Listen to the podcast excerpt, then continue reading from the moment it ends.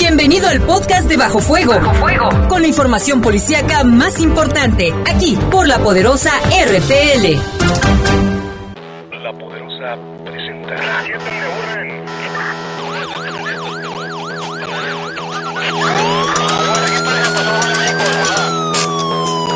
La poderosa, la poderosa presenta. Bajo Fuego, el noticiero policíaco de mayor audiencia en la región.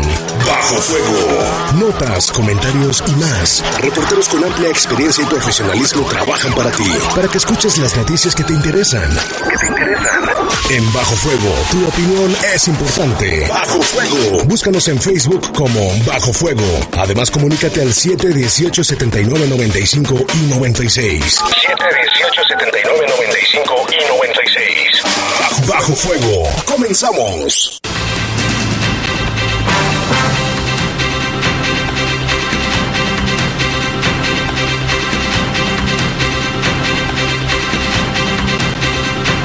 ¿Qué tal? Buenas noches, son las 7, las 7 de la noche con un minuto, fría noche, hay que cuidarnos, porque también hoy amaneció con bastante frío, aunque ya no llovió y estaba el día soleado, pero hay que tener precaución porque miren, en este momento estamos a 17, 17 grados centígrados, con una sensación térmica también de 17, cielo despejado, hoy tuvimos una temperatura máxima de 22 y por la madrugada se espera una temperatura de 6 grados, cero posibilidades de lluvia. Así que nada más para que estén enterados, se tengan precaución, se cuiden, porque va a bajar, conforme pasa la noche, va a bajar la temperatura. En los controles está Jorge Rodríguez Avalero, en control de cabina está nuestro compañero Julio Martínez, no Brian, Brian Martínez, y en la conducción. ¿Qué tal? Les saluda Guadalupe Atilano, ¿cómo estás Jaime? Buenas noches. Bien, Lupita, bastante frío en la mañana, ¿verdad? Muchísimo y seguirán... 4 grados centígrados. Seguirán bajando las temperaturas, así que hay que cuidarse. Aquí dice que 6, ya serían dos más que hoy. Pero bueno, hay que, hay que cuidarnos. Yo soy Jaime Ramírez y vamos a presentar un avance de la información. Pues mire, dejaron en libertad a la pareja del líder del cártel de Santa Rosa de Lima, el Marro. Al rato le vamos a decir por qué fue. Y también le hablaremos sobre este hallazgo de un cuerpo de un hombre maniatado. Esto fue en Malecón del Río, aquí en León. Y le vamos a presentar el testimonio de una vecina sobre la balacera ocurrida anoche en Echeveste.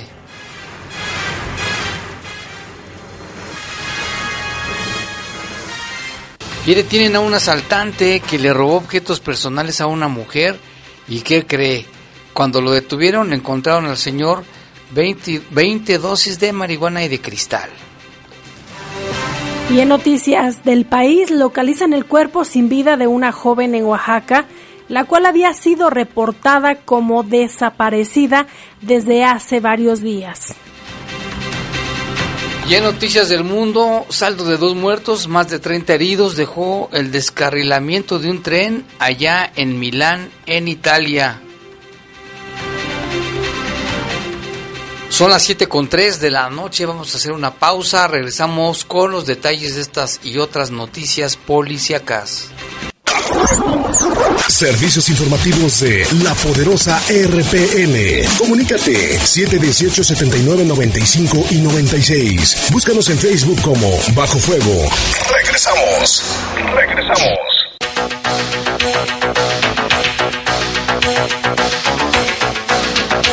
Vamos con noticias del país. Mire, la Asociación Mexicana de Instituciones de Seguros, la AMIS, presentó su reporte 2019 sobre robos de automóviles con lujo de violencia y de recuperación de vehículos. En el primer año de la gestión federal actual, los robos de autos asegurados bajó un 2% respecto al último año del gobierno anterior, es decir, pasó de 58.715 unidades a 51.325. 2%. Algo es algo. Además, los estados de la República que encabezan la lista de robos de automóviles con violencia son Sinaloa, Guerrero, Puebla, Estado de México y luego quién creen? Guanajuato. Guanajuato. Tlaxcala también le sigue a Guanajuato, Michoacán, Tabasco, Morelos y Tamaulipas. Este informe destaca que durante el año pasado se robaron más de 84 mil vehículos asegurados. Ricardo Arias, Ricardo Arias, quien es el presidente de la AMIS, aseveró que de enero a diciembre se hurtaron en promedio 230 coches diarios. En tanto, durante el mismo año, el sector asegurador pagó pólizas por robos por un monto de más de 20 mil millones de pesos. En este sentido, dice de manera más específica, los municipios con más robos de automóviles con violencia son Guadalajara, Jalisco. Es Ecatepec de Morelos, Estado de México. Puebla. Zapopan, Jalisco. Tlanepantla de Base en el Estado de México. ¿Y qué cree? Celaya, Guanajuato. Puede ser. Le sigue Culiacán, Sinaloa. Naucalpan de Juárez, también en el Estado de México. Posteriormente Iztapalapa, también en la misma eh, capital del país. Posteriormente Gustavo Amadero. Y son algunas de las ciudades donde se registran más robos con violencia. Y esta persona que así se llama, es Recaredo Arias, dijo que los vehículos más robados son los Uru, este, Versa, Aveo y Kingworth. Los autos más robados con el uso de violencia son los Vento, Sportage, Río y Río de Kia, GXS de Mazda, así como los de caja seca y semirremolque. Cuatro de cada diez robos ocurre cuando la unidad está estacionada y se estima que en México hay un parque vehicular de 42 millones de automóviles, de los que solamente el 13.8% cuentan con un seguro. Hay que sacar el seguro, aunque tengas un carro viejito, porque dicen, ah, mi carro qué. De hecho, México está entre los países donde hay menos cultura eh, de adquisición de seguros, llámese seguros de gastos médicos, seguros de, vida o de la casa. Y, y, finalmente, Jaime, cuando no se tiene la casa asegurada, cuando sucede un siniestro como un incendio, alguna explosión o cualquier siniestro de ese tipo, pues prácticamente te quedas sin nada. Sí, de por sí, todos ya el carro está devaluado y luego ya el seguro no te paga al 100 lo que es. Pero bueno, que, más vale ante cualquier accidente, robo, asegurar los coches y su vida y su casa. Y... Incluso ya hay seguros en los que tú puedes ir pagando desde ahorita si tienes un bebé, por ejemplo, tiene un año y tú dices yo quiero que mi hijo este tenga asegurado sus estudios desde ahorita puedes ir pagando y adquiriendo el seguro y eso de alguna forma pues ya queda protegido para que pueda tener una carrera universitaria o los estudios que usted considere pertinentes para su hijo. Así es. Y también el periodista Ciro Gómez Leiva dio a conocer, fíjese esta información, los momentos de tensión que vivieron reporteros estadounidenses en el municipio de Tenancingo, en el estado de Tlaxcala. Esto porque pretendían hacer una investigación sobre la trata de personas, porque Tenancingo está considerado la capital nacional donde se da el fenómeno de trata de personas. Los policías municipales de ese municipio, Tenancingo, les pidieron que abandonaran la zona por su seguridad. Resulta que a principios de enero la reportera de la cadena estadounidense Fox, Lara Logan, denunció que las autoridades de Tenancingo la obligaron a abandonar la ciudad porque estuvieron a punto de lincharlos, de lincharlos, porque decían que eran rateros, que eran secuestradores, y cuando se dieron cuenta que eran reporteros, pues más se enojaron los habitantes, a principios de enero, la reportera de la cadena estadounidense Fox, Lara Logan, denunció esta situación. Según informaron agentes, algunos ciudadanos se estaban reagrupando y había riesgo de que ella y su equipo sufrieran un linchamiento. Y de hecho decía, ahora eh, pues algunos mensajes de WhatsApp eh, obtenidos por el programa de Ciro eh, y por el diario mexicano demostraron que algunos habitantes de Tenancingo sí se estaban organizando, sí, así como lo escucha, se estaban organizando para linchar a los periodistas estadounidenses. Algunos mensajes de WhatsApp, por ejemplo, son muchos, ¿eh? pero mencionaban, por ejemplo, decía uno, ¿qué onda, compás? Hay unos vatos rondando la secundaria. Son como tres camionetas con cámara neta, hay que darles en la torre decían otra palabra, ¿verdad? Advirtió uno de los vecinos a través de su chat común integrado por varios ciudadanos, porque cuando un forastero visita Tenancingo los habitantes se escriben de inmediato para reportar la presencia de desconocidos y vigilarlos. Si descubren que se trata de periodistas, la alarma es aún mayor. Este asunto lo agarramos nosotros, decía otro en un chat. Vale, responde otro. Hay que agarrarlos y los linchamos, dice otro ciudadano. Nah, dice, de una vez les caemos, pues ustedes dicen en qué momento los atoramos, no le avisen a los policías, hay que destruirlos nosotros, dice los polis, ¿para qué? Al final fueron los agentes de la policía municipal los que advirtieron a los reporteros del riesgo de linchamiento. Están en la entrada y salida de la calle, les dijo uno de los agentes en referencia a los vecinos que se estaban agrupando para tratar de atacar a los periodistas. Al comprobar que se trataba de un equipo de reporteros, los vecinos se enojaron más. Fíjate, ¿por qué se enojan? Para Lara Logan y su equipo de producción, los habitantes sabían desde el principio que ellos no eran secuestradores ni delincuentes, pero le tienen el mismo miedo a las cámaras de televisión y a los equipos de investigación. De acuerdo con la agente municipal que intervino, que los resguardaba, porque iban resguardados por agentes del FBI, estatales y municipales, con tres camionetas, no es la primera vez que la población se organiza para atacar a desconocidos. En septiembre del año pasado, 300 personas golpearon hasta la muerte a un hombre y a una mujer, eran hermanos, al sospechar que se trataba de secuestradores. Aun cuando detuvieron a esta persona y lo llevaron a su casa, y él dijo, yo no soy secuestrador, no tengo aquí a nadie, y al llegar a su casa salió su hermana, pues a los dos los agarraron a golpes y los mataron. Qué difícil situación. ¿eh? Y de hecho que pone a México en el foco con este tipo de, noticias. Se decía, por ejemplo, eh, que posiblemente los mismos policías estaban coludidos con, eh, con, los delincuentes para prohibir que se hiciera este trabajo periodístico y de igual forma se ponía a Tenancingo como un foco bastante grande en materia de inseguridad y como ya lo mencionabas en el tema de trata de personas. Así es, es lamentable. Y en ese, en ese lugar ya estaba viendo otros reportes de que ya muchos que se dedicaban a la trata de personas han abandonado la ciudad con residencias, ¿eh? Porque pues ahí es donde salen muchos de ellos a, a, a, municipios vecinos, enamoran a las chavas, se las llevan y luego las prostituyen. Y luego aún, lo que es peor, se las llevan a otras ciudades de México o de Estados Unidos.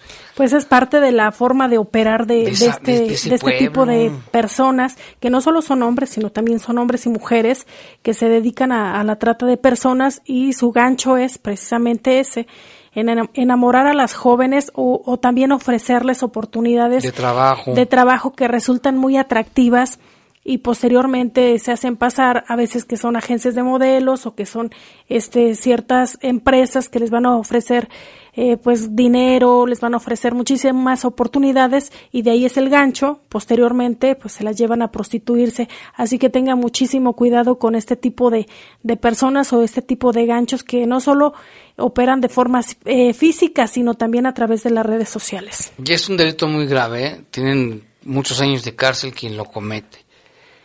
Y otra información lamentable, pero bueno, finalmente, tras seis días de búsqueda, encontraron el cadáver de una joven de 21 años de edad que se ahogó allá en Salina Cruz, en Oaxaca. La Coordinación Estatal de Protección Civil de aquel estado confirmó que el cuerpo de Marisela fue localizado a 500 metros de la playa Punta Conejo en Puerto de Salina Cruz.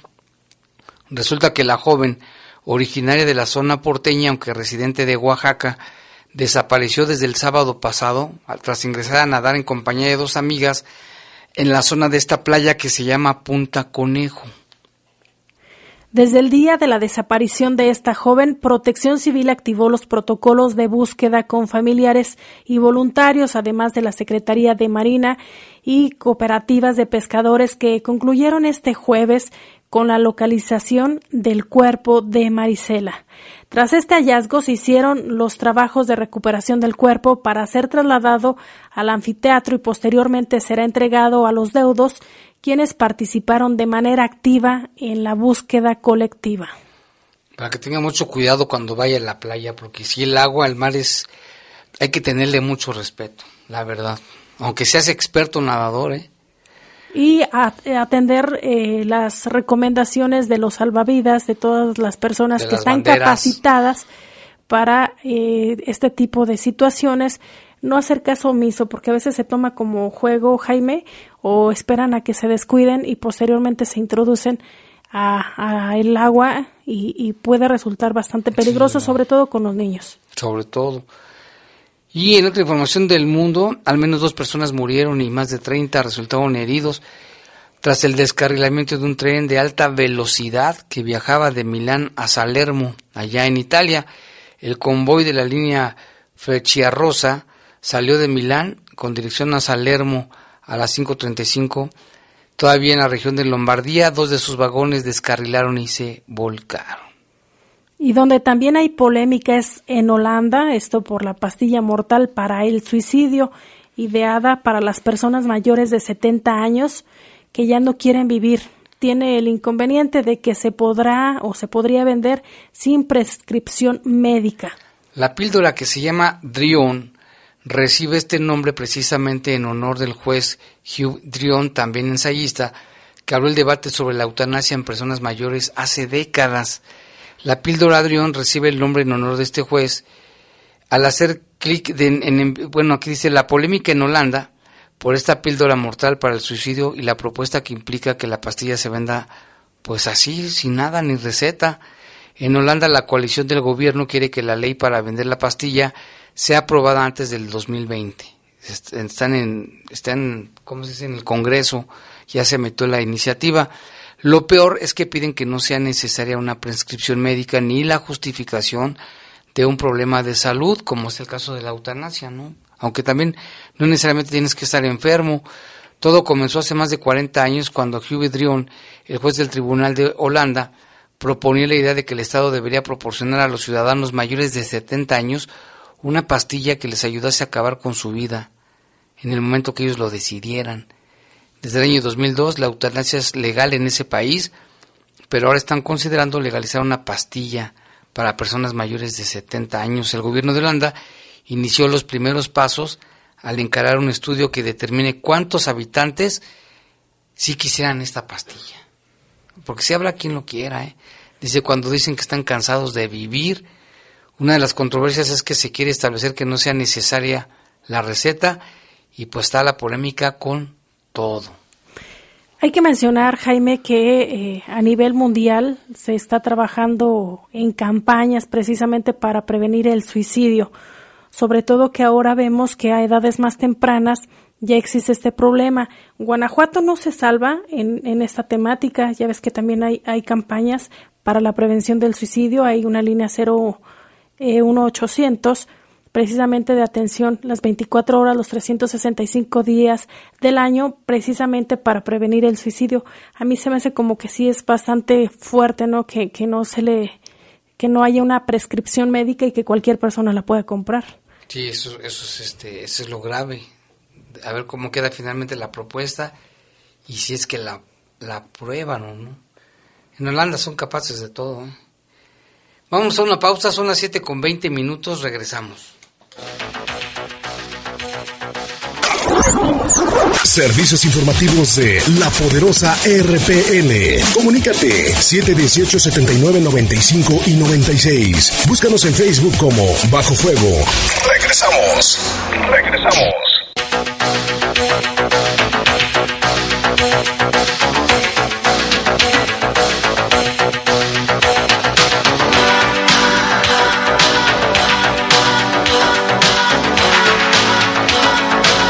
Ya son las 7 con 22 de la noche. Tenemos un enlace telefónico para platicar con Juan Antonio Quiroga Lozano. Él es presidente de la Asociación de Bomberos del Estado de Guanajuato y lo saludamos aquí en este espacio de Bajo Fuego de la poderosa Juan Antonio Quiroga. Buenas noches. Jaime, buenas noches. Lupita, buenas noches y a todo tu auditorio, a tus órdenes. Muchas gracias, comandante. Pues lamentablemente hemos visto casos en León y en otros municipios donde se han registrado incendios, explosiones por fugas de gas en, las viviendas, en los negocios.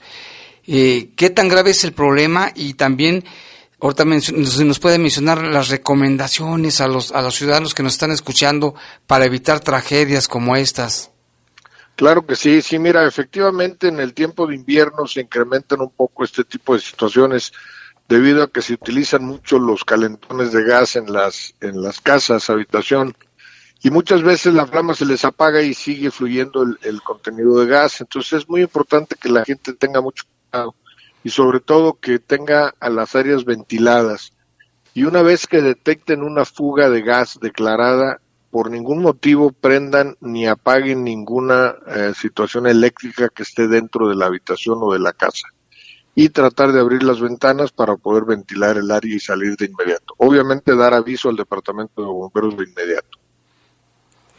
Eh, comandante, ¿qué otras recomendaciones eh, se pueden dar por parte de bomberos, dado que eh, la acumulación de gas o fugas no es la, la única causa? Hace ya algunos días también en entrevista usted mencionaba que también es importante revisar las instalaciones eléctricas. Sí, hola Lupita, saludándote como siempre, con, mucho gusto. Eh, eh, tienes mucha razón en, en, cuanto a eso. Muchas eh, casas habitación tienen un problema de sobrecarga en sus líneas, dado que, dado que bajan eh, las cuchillas o los contactos de su interior y ponen lo que conocemos como diablitos. Y esto hace que eh, sobrecarguen las líneas y los dispositivos de seguridad que conocemos como fusibles o como pastillas térmicas no releven y no eviten el cortocircuito. Entonces, esto hace que las líneas se pongan al rojo vivo y pues produzcan el punto de ignición de un, de un posible incendio. No se diga en los tiempos de Navidad con los árboles de Navidad y las series de adornos, etcétera.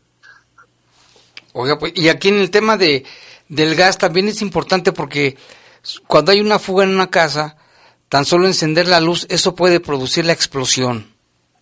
Es correcto. Eh, eh, en el momento que, que, que ustedes eh, prenden un foco, se genera una pequeña chispa dentro del interruptor del apagador que conocemos como apagador que normalmente está en las puertas. Entonces siempre es importante ni prender ni apagar ninguna situación eléctrica. Esto es ventilar lo que lo que esté eh, lo que más se pueda contaminado de gas y obviamente salir de la habitación ¿no? y dar aviso a las, a las autoridades competentes. Comandante, respecto a la distancia en que tienen que estar los cilindros de gas eh, al interior de la vivienda, dado que ahora pues ya son más reducidas y estas por lo regular están eh, estos cilindros en los patios, ¿cuál es la distancia del punto de, de calor al, al tanque? Se recomienda por norma que por lo menos haya dos metros de distancia lineales entre el, primer punto de, consumo de, gas al cilindro. Eh, efectivamente hay muchas construcciones como las construcciones que son eh, hacia arriba eh, comúnmente de los edificios de Infonavit que tienen muy reducidos estos espacios y muy mal ventilados. Mm. Esto es importante que las autoridades pues tomen tomen en cuenta. Protección Civil ya hace estas recomendaciones para las nuevas construcciones. De hecho, eh, Protección Civil y bomberos trabajan eh, apoyados con un, no sé si todavía exista, el programa federal en el que apoyan a las estaciones de servicio, en este caso las gaseras, para cambiar los cilindros de gas que ya están en malas condiciones. ¿Aún se conserva este programa? Sí, mira, lo que pasa es lo siguiente, la eh, Protección Civil y bomberos tiene ya los acuerdos con las gaseras para que bomberos en la mayoría de los municipios cubra los servicios de fugas de gas. Entonces, lo que nosotros hacemos, los distintos departamentos de bomberos, es que, recogemos el tanque de gas del lugar donde está, si está dañado, y lo damos ya como, como tanque perdido. Una vez al mes, las compañías gaseras vienen a recoger a las distintas estaciones de bomberos los tanques, pero ya se dan como tanques ya deshabilitados, ya no para uso, para volverse a recargar, vaya. Salvo cuando las fugas son, como muchas veces, en la, en la válvula, que lo único que se daña es la válvula, entonces le cambian la válvula y es un tanque que puede volverse a reusar. Ah, muy bien. Y hay que tener mucho cuidado también comandante, con los tanques estacionarios y también con los cilindros normales que estén en buen estado, que no estén oxidados, la conexión del tanque a la estufa, al, boiler, pues también de preferencia que sea con cobre, ¿no?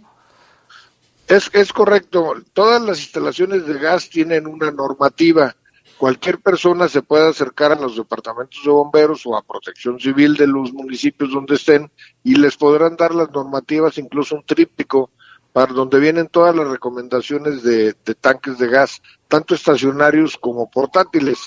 Ahora, te comento otra, otra situación también. Hay muchos municipios donde ya tienen gas natural y esto también se dan muchas fugas de gas natural dentro de las instalaciones de las casas por maltrato de las tuberías, por algún golpe de la tubería o algún coche. Como la tubería está a la vista afuera, es muy posible que eso se dé también en, en las casas, aunque no tengan tanques de gas, pero sí tengan suministro de gas natural. Sí, los rateros, los que se roban los medidores y con el riesgo de que hay, hagan, creen una fuga ahí. Es correcto, aunque estas fugas son al aire libre porque son en la calle, pero también representan un riesgo bastante importante para la gente, ¿no? Entonces sí es importante que se tenga mucho cuidado. Eh, eh, gracias a Dios el gas es muy fácil de detectar, tiene un, un olor que es eh, inconfundible y se puede detectar a, incluso a distancia. Entonces, en el momento de detectar un olor a gas dentro de una habitación hay que ventilarlo, salirse y no mover absolutamente nada eléctrico. ¿Cuáles son las estadísticas a nivel estatal respecto a los incendios? ¿Cuáles son las principales causas? Eh, la mayoría de, de, las causas de los incendios en casa habitación es generalmente generado por un cortocircuito o en algunos casos por alguna fuga de gas o veladoras que mucha gente es muy dada todavía en las creencias religiosas a tener una veladora puesta en, en, sus altares, ¿no? Entonces, esas, esas son los tres motivos principales por los que se tienen eh, los incendios en casa habitación. Pues muy bien. ¿Alguna, ¿Algún mensaje finalmente, comandante, por favor, Juan Antonio Quiroga? No, pues antes que nada, darle las gracias a ustedes y a su auditorio por permitirnos compartir un poco de la información que tenemos nosotros en las estaciones, invitar a todo el auditorio a que se acerque a las distintas estaciones de bomberos para que les puedan brindar una información más completa y más detallada. Nosotros en todas las estaciones, como bien lo saben ustedes, eh, tenemos trípticos con las recomendaciones básicas de qué tiene que hacer un ama de casa en su hogar en caso de una emergencia. Muy bien, pues ahí está el llamado también. Yo no sabía que podíamos ir a los bomberos, ahora ya lo sabemos. Muchas gracias, comandante. Estoy a tus órdenes, muy buenas noches y, les mando un abrazo. Igualmente le agradecemos al comandante Juan Antonio Quiroga Lozano, presidente de la Asociación de Bomberos del Estado de Guanajuato. Muy buena información, Lupita. Así es, hay que estar muy pendientes. De hecho, ahí en su página de internet que ya están subiendo alguna información, puede consultar más, más detalles eh, no solo de este tema, sino también del uso del extintor, que es importante, qué, cuántos eh, tipos de extintores hay, eh, los tamaños, porque estos también caducan y hay que estarse renovando y que es importante que tengamos uno en el vehículo. Toda esta información viene también en su página de internet o bien ellos en las estaciones tienen este tipo de trípticos. Así es. Y lo comentábamos ayer, Lalo, ¿cuántos casos no nos hemos dado cuenta de, eso en León? Sí, exactamente. Creo que uno de los más de los más graves y que resonó o que fue muy muy sonado, muy comentado fue de esta familia donde no sé cuántas, no recuerdo exactamente cuántas personas fallecieron, ah, que era lo que decías, que supuestamente al llegar al domicilio prendieron la luz y por la acumulación de gas que había y esa chispa que comentaba este fue que provocó esta explosión ahí en San Marcos, que de hecho la casa tuvo que ser eh, demolida. Demolida. También que sí, que quedó prácticamente por seguridad. ¿no? en San Marcos, y un día de muertos, que ellos acaban de llegar de, del, panteón. Exactamente. Y otro caso acá en la colonia La Selva, donde también una casa, creo que era como de dos pisos, también prácticamente, este, pues quedó en, en nada por la explosión. Ahí creo que también falleció una o dos personas en esa en ese caso. Y muchos incendios que han sido precisamente por ese tipo de cosas no eh, la acumulación de gas las veladoras. las veladoras. Y pues bueno ahí la, la, importancia de de prevenir. de la prevención exactamente. Porque dicen que cerca del 90% de los siniestros ya sea accidentes incendios y demás pueden ser prevenibles y todo está en nuestras manos. Como lo mencionaba el, comandante de bomberos hay que revisar las instalaciones eléctricas, checar lo de, lo de las mangueras o, estas conexiones de gas. Y si va a salir, pues mejor hay que cerrarle. Cerrar la llave general. Sobre todo creo que, em, no, no, sé, no sé si estoy en lo correcto, pero Eh, me parece que el gas natural no, no tiene, bueno, ninguno de los gases tiene olor, pero el gas, el gas de los tanques, el butano, sí le ponen un, un químico para el para el olor, pero el gas natural es como es poco perceptible. Sí tiene, en mi casa tengo gas natural y sí una vez lo percibí rápido. Sí yo lo percibo, tiene un un, un, olor menos intenso que el butano, pero sí es perceptible. Quien tenga un buen olfato, quien no, no sí, exactamente. Digo, ya a final de cuentas, si llegas a tu casa, eh, al momento de, o sea, llegas y prendes la luz, no vas a estar como a ver si huele a gas o algo, entonces mejor revisar las, las conexiones. Y cerrar, de verdad, si sales de tu casa, cerrar la llave general. Sí, no es necesario tener todo el tiempo. Sí, recuerdan compañeros que ya hace algunos años, incluso a un compañero periodista, eh, resultó una, una explosión en su, en su vivienda y lamentablemente dejó pérdidas humanas. Él tardó bastante tiempo en recuperarse y precisamente también Era gas natural. por gas natural. Y como decía una campaña antes, hace tiempo, decía, los accidentes no nacen, se hacen, y todo a veces por errores humanos. Y sobre todo tener muchísimo cuidado también con los niños. De acuerdo a la Secretaría de Salud, los líquidos es la principal causa por las cuales los niños reciben quemaduras, algunas muy graves, que incluso acaban con su vida. No, y también los niños que prenden la estufa y a mí me tocó un día un, caso de un, primito que prendió la estufa y estaba encerrado, me tuve que brincar y apagar la estufa, él estaba chiquito, le, le prendió y como no salió el lumbre, pues salió el gas, imagínate, el peligro. quedó. Pero bueno, vamos con otros temas. Finalmente, hoy se dio a conocer que quedó en libertad Karina Mora, la pareja del líder del cártel de Santa Rosa de Lima, José Antonio Yepes alias El Marro. Tampoco fueron vinculados a proceso las otras personas detenidas el pasado 30 de enero allá en Celaya, que son César, la señora Serafina y Alfonso. Eh, extraoficialmente se informó que hubo errores, errores, ¿eh? de informe, de información de dirección y otros, otros errores durante el cateo donde fueron detenidos y que había encabezado la Fiscalía del Estado. Como le informamos el 31 de enero, se dio a conocer sobre la captura de autoridades que daban a conocer precisamente la detención de Karina y sus tres cómplices. Esta acción se cumplimentó gracias a un cateo encabezado por el Ejército, la Fiscalía del Estado, Seguridad Pública del Estado, apoyados por la Marina y Guardia Nacional. Se ubicó, ¿te acuerdas, Lalo?, una casa de seguridad en San Miguel Octopan, en el municipio de Celaya, donde se logró la captura de estos delincuentes, quienes se les encontró en posesión de armas de fuego de uso de, exclusivo del ejército, además una calibre 9 milímetros, una AK-47, un rifle calibre 270, más de 800 cartuchos útiles de diversos calibres, cuatro cargadores, abastecidos por dos portafusiles y dos artefactos explosivos metálicos. Ese día la Fiscalía había escrito en su cuenta de Twitter, Lupita. Desmantela Ejército Mexicano, Secretaría de Marina, Guardia Nacional, Fiscalía del Estado y Secretaría de Seguridad Pública del Estado, Casa de Seguridad en Celaya, logrando la captura de cuatro importantes miembros del grupo. Esto es lo que la Fiscalía eh, tenía eh, como publicación en Twitter a través de la cuenta arroba FGE Guanajuato. Pues qué, qué situación, ¿no? Que porque el juez es muy estricto en, en, los, en los datos, en la presentación de, de los implicados o imputados. Y mira con lo que salieron. La verdad se han de riendo. De hecho, el, el, periódico El Sol de México, el Sol de México titula su nota Juez federal deja en libertad a pareja del Marro tras la exposición de las pruebas de ambas partes, el juez federal encargado del caso determinó que no había elementos suficientes para vincular a proceso a la mujer, a pesar de que se calificó como legal la detención de Karina, no fue vinculada a proceso, pues no se le comprobó que sea parte del grupo delictivo de Santa Rosa de Lima es lo que publica muchos este medio. Publican eso, pero sí se habla que hubo errores en la detención, en, la detención, en, el cateo, en, la información. Exacto. Bueno, aquí qué grave, creo que también vale la pena mencionar que, que a final de cuentas este tipo de, de situaciones cuando las personas que son en algún momento detenidas y señaladas como presuntos delincuentes eh, a final de cuentas es un juez quien decide si se queda detenido o no. Sí. ¿Qué pasa, eh, Jaime? Hemos recibido muchos comentarios, por ejemplo, aquí en León, cuando Policía Municipal detiene a alguien, ellos a final de cuentas lo entregan a la Fiscalía.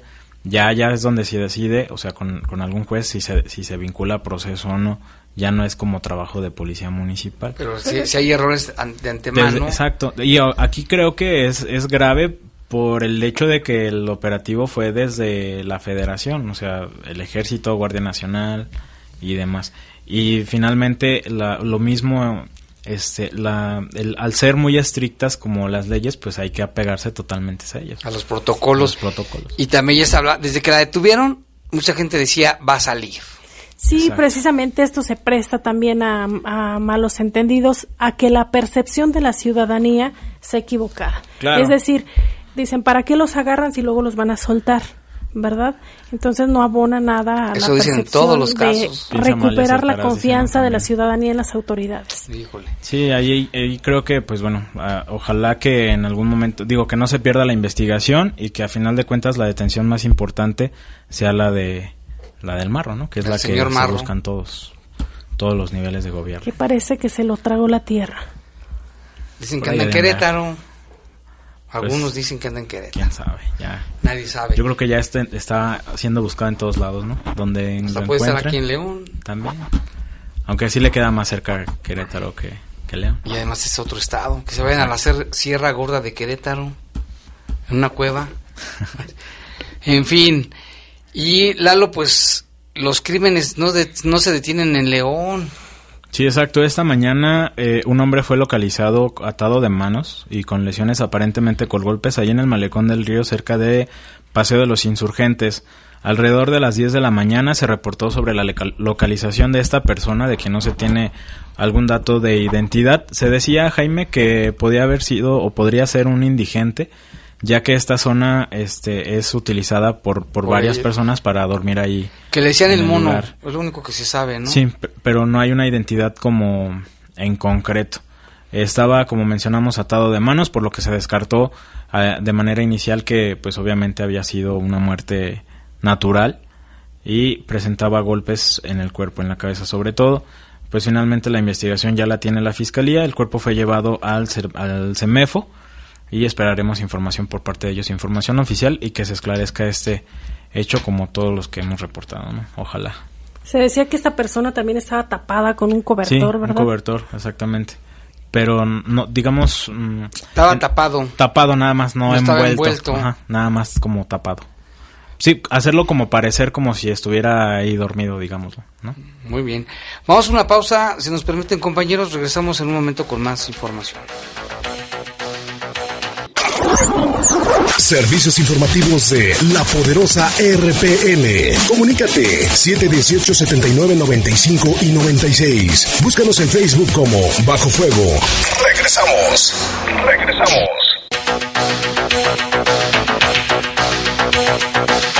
Vamos con información. Tenemos reportes. Queremos mandarle un saludo muy afectuoso para la señora Agripina Valle y su esposo Tomás Reyes ellos viven en la colonia Ibarrilla y siempre nos escuchan, siempre están al pendiente de la poderosa de todos los espacios informativos. Les mandamos un saludo a ellos, a su familia, a su hijo Javi, que también nos comenta Javi que la persona fallecida en la colonia La Selva por ese accidente de gas era su tío y que ahí murió también su primito. ¿Cuándo fue? El 4 de julio del 2016. 4 de julio, sí, qué lamentable.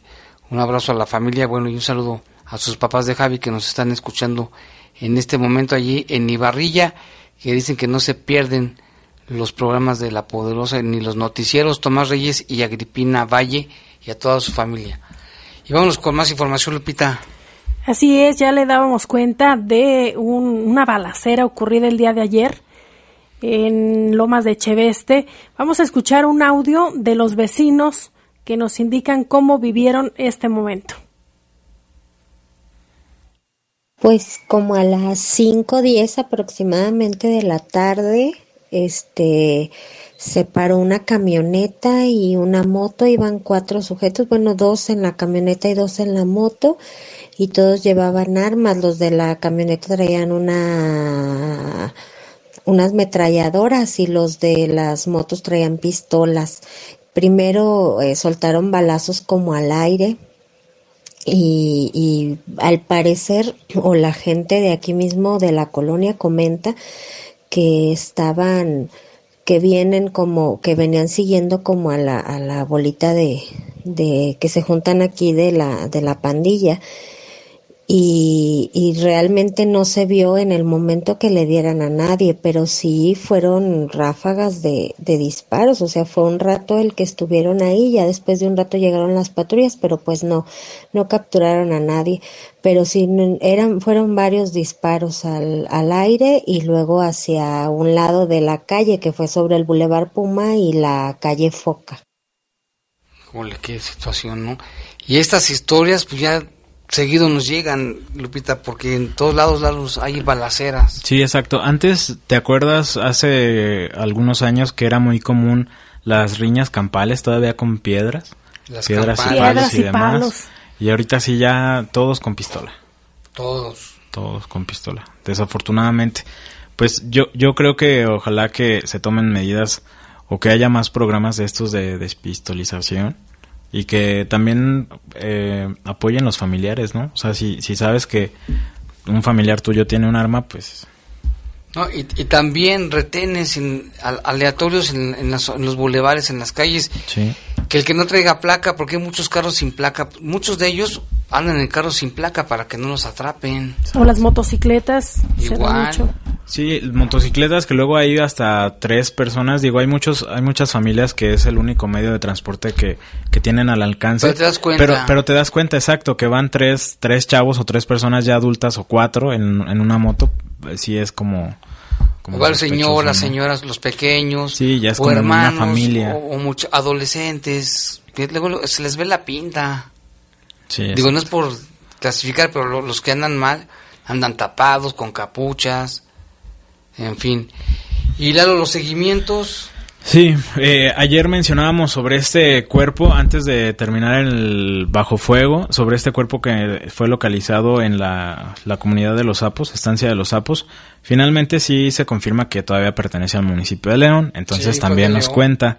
Es una mujer, hasta el momento no ha sido Identificada. identificada, es una persona que aparenta tener unos 30, 35 años de, de edad. Eh, ahorita les doy las características físicas de, de la mujer. Y pues bueno, solamente la fiscalía confirmó que pues no se tiene todavía una mecánica del hecho, no se sabe qué eh, fue lo que pasó en relación al fallecimiento de esta mujer, pero pues ya digamos que a final de cuentas la investigación continúa. Eh, la mujer traía unos tenis rosas, un pantalón café, una blusa como café también, una sudadera azul, estaba atada con las manos a la espalda y también tenía una cobija. Son como las características También. de esta.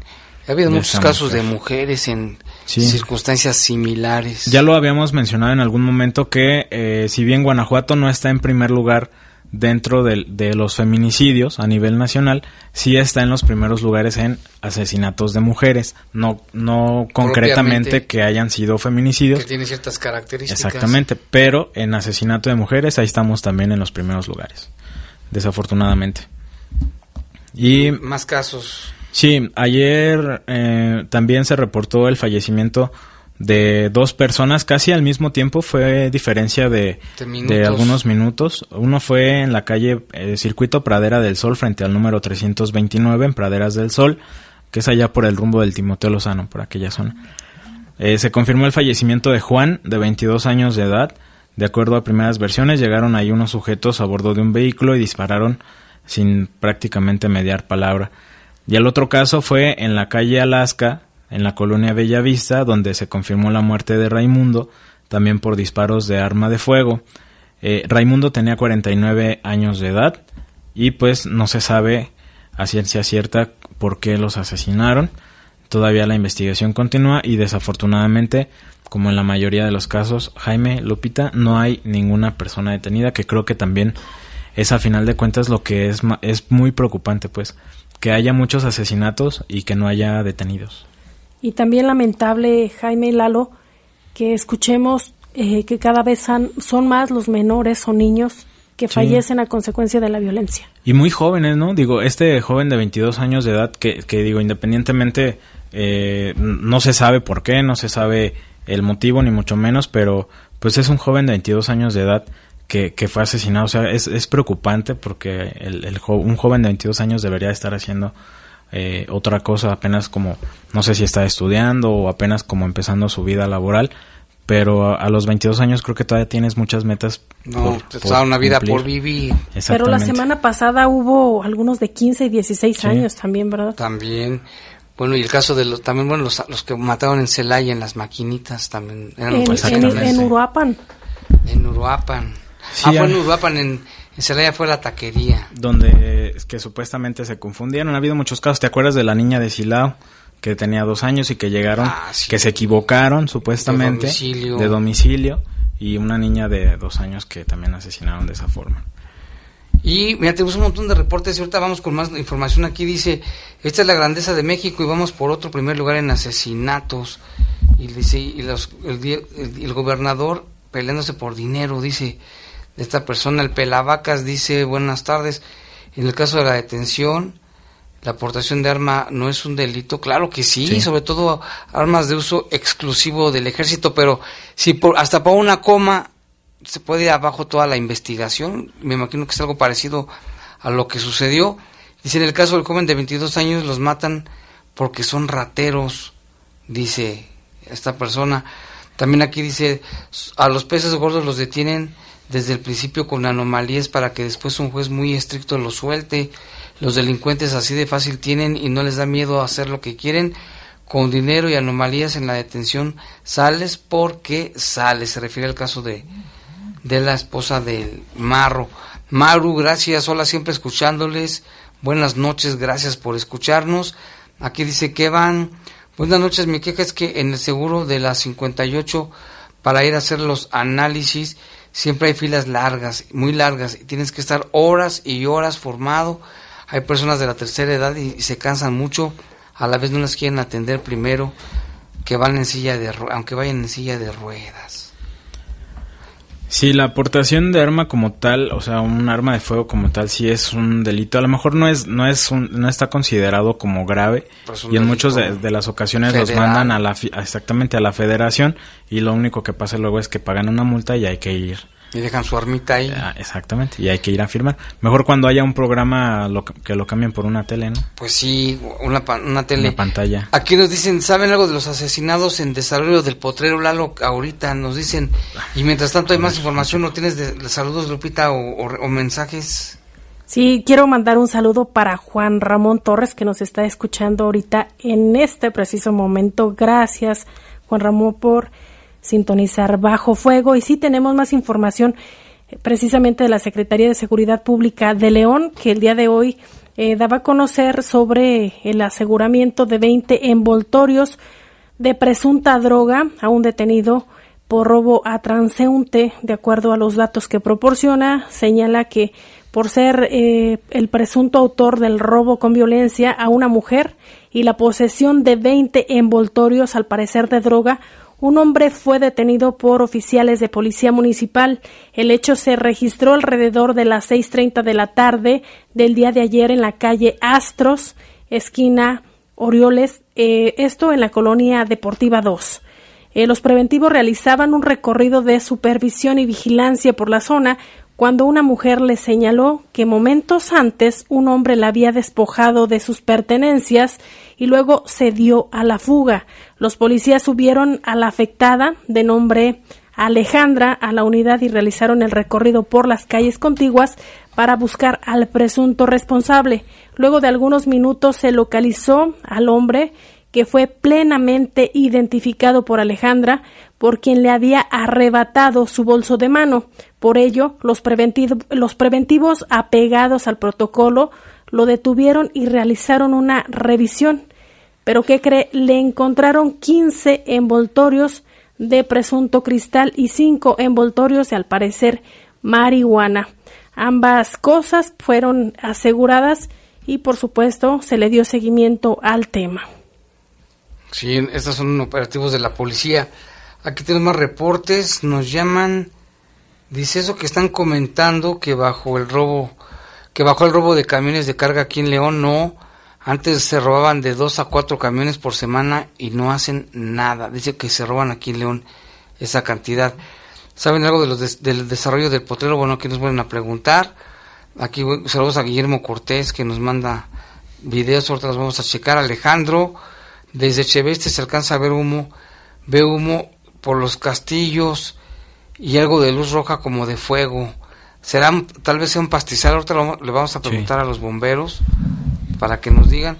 ¿Me pueden informar dónde se reporta un olor frecuente a gas en la esquina de las calles Misión de Santa Fe y Colmenar en la colonia Misión de, Misión de Santa Fe? Principalmente es en las mañanas ya que tenemos una posible, tememos una posible explosión. Al 911. 911 o 911. ahí lo canalizan directamente con bomberos Ahí en los diferentes municipios, en el caso de León sí lo hay, no sé si en los 46 municipios, pero hay unidades supresoras que cuando se les llama, por ejemplo, a bomberos y se canaliza, estas acuden al lugar para revisar la situación. Marque por favor al 911. También aquí sé que de la persona que llamó y denunció abuso de autoridad, ¿te acuerdas el otro día? Siguen, siguen su curso con las denuncias, se está haciendo la investigación y claro que vamos a estar al pendiente. También acá dice, a los peces gordos los detienen. Bueno, ¿saben algo sobre los asesinados? Eso ya la comentamos. Lo del potrero, es que no sé si se esté refiriendo a los que fueron el 3 de febrero en la noche, ahí en el potrero. Sí, fue Luis Martín de 21 años, Juan de Dios de 16 y José Carlos de 20. Aquí dice el señor Valdivia, Dios nos agarre confesados si Morena llegara a gobernar Guanajuato, dice Huacala. Atentamente el señor Valdivia, le mandamos un saludo porque ya otra vez nos está mandando muchos mensajes. ¿Y qué más tenemos por ahí, Lupita?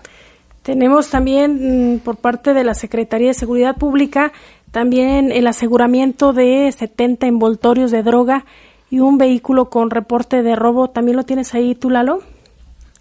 Bueno, aquí yo tengo unos datos donde señalan que en atención a un reporte ciudadano los oficiales de la Policía Municipal de León aseguraron 74 envoltorios de presunta droga y recuperaron un vehículo con reporte de robo.